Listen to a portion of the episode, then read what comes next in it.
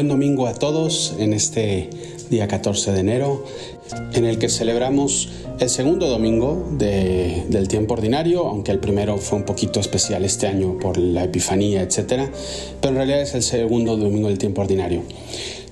Pero me gustaría precisamente, como estamos casi iniciando el año, es verdad que ya vamos a mitad del mes de enero casi, pero eh, quisiera yo hacer una pequeña reflexión con ustedes, sabiendo que la mayor parte de los que escuchan este podcast están yendo a misa el día de hoy y escuchan esa homilía que el sacerdote les puede ofrecer ahí en torno al Evangelio diario.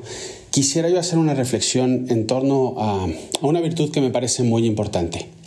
Todos, todos, o casi todos, en el día de Año Nuevo nos proponemos algo para este 2024 voy a cumplir un propósito nuevo porque quiero que haya una mejor versión de mí, algo nuevo en mí que pueda hacerme florecer, que pueda hacerme crecer a nivel personal, a nivel laboral, a nivel espiritual, a nivel familiar, lo que tú quieras. Y, nos ponemos propósitos. Y, eso es lo más fácil, entre comillas. Digo entre comillas porque no siempre lo hacemos.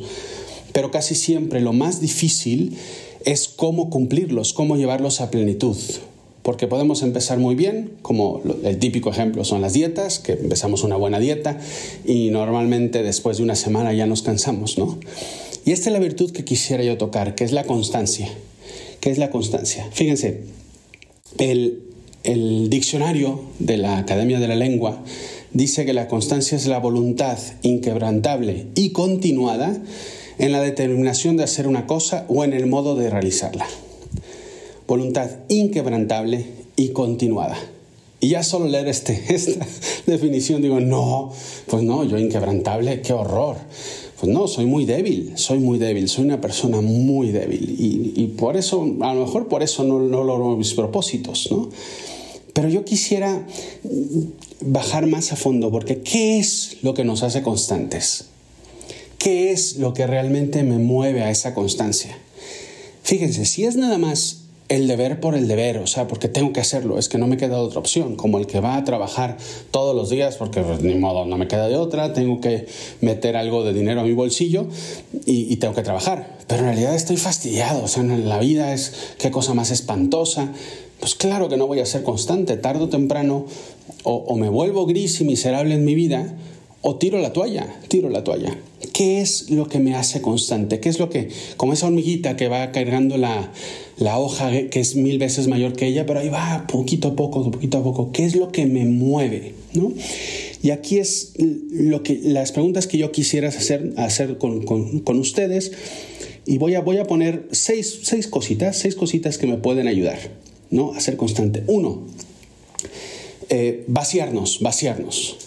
Y, iba a decir, ¿de qué está hablando, Padre? ¿Cuál es el sabor al que tengo acostumbrado el paladar de mi corazón? ¿Cuáles son esas cosas que están llenando mi corazón, que lo llenan mal para mal y no permiten que yo pueda realmente poder vivir mejor mi vida?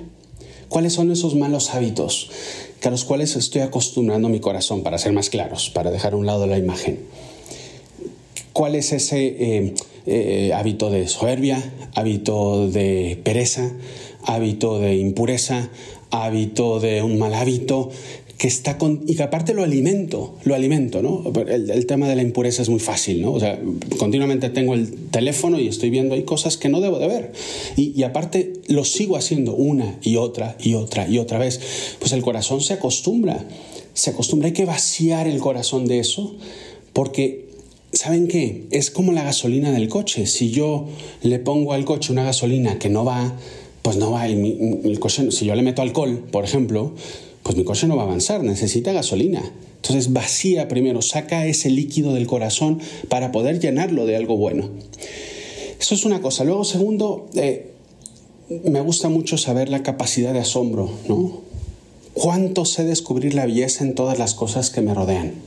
La capacidad de asombrarme, de ver que todo lo que me sucede es un don, es una gracia, es un regalo que se me da. Que cuando abro los ojos, digo, qué bendición, otro día otro día estoy despierto.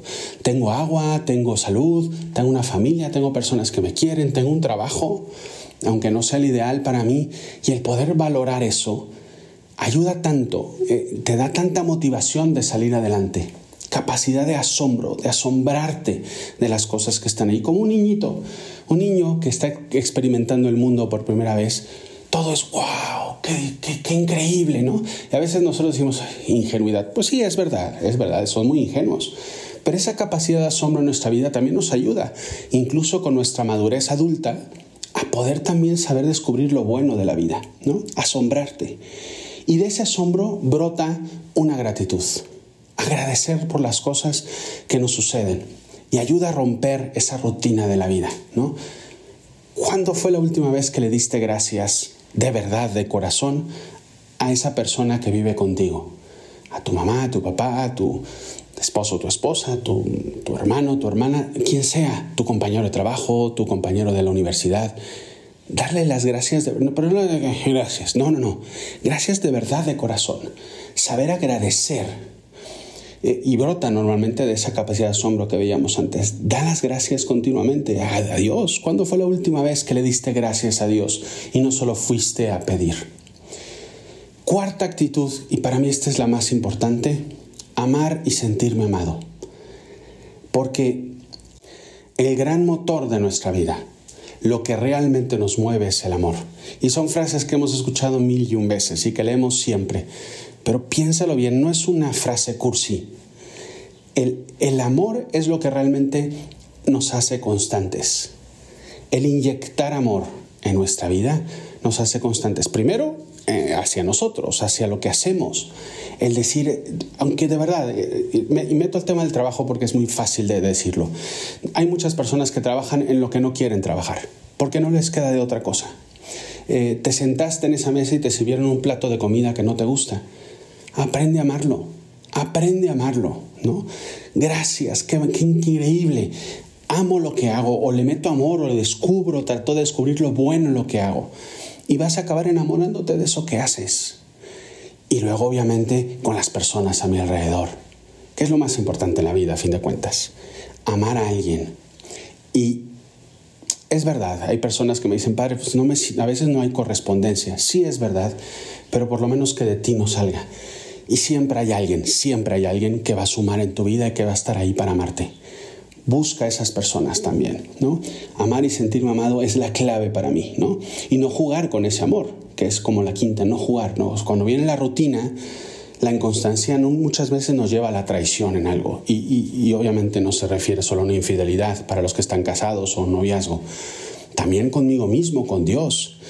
La rutina nos puede llevar a eso, no jugar con lo más valioso que tengo que es precisamente el, motor de mi vida, que es ese amor, ¿no?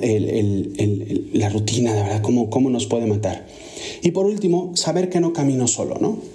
Mi fuerza no radica solo en mí, sino en el amor que me, que me dan, ¿no? Y sobre todo, diría yo, el amor con mayúscula, que es Dios. Y aquí es donde entra lo más importante, ¿no?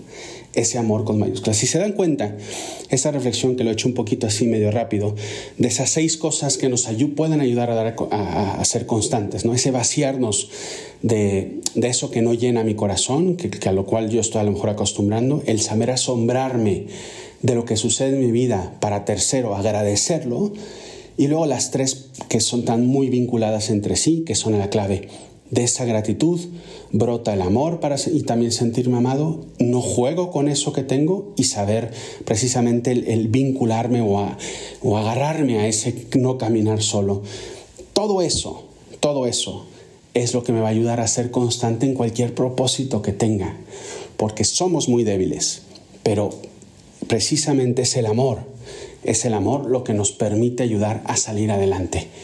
¿Y cuántas veces hemos visto, no sé, películas o, le hemos leído un libro, escuchado un testimonio de esos héroes, no, superhéroes, héroes de verdad de la vida, que, son capaces de, de afrontar situaciones muy difíciles? Y normalmente siempre hay una motivación de fondo. ¿Cuál es tu motivación para que este 2024 sea el mejor año de tu vida? El mejor, porque es el que tienes ahora. Entonces, sé constante desde el amor, desde la motivación profunda.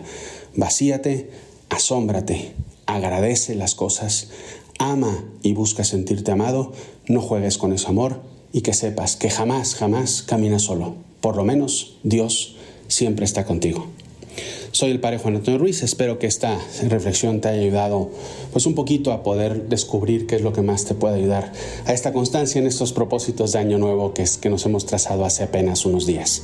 Te mando un abrazo, buen domingo, no dejes de ir a misa, no dejes de ir a recibir la comunión, de recibir a Jesús, de escuchar la palabra y de ahí cuando estés ahí, acuérdate de todos los sacerdotes de que Jesús, que en nuestra misa nos acordamos de todos ustedes. Nos vemos a la próxima.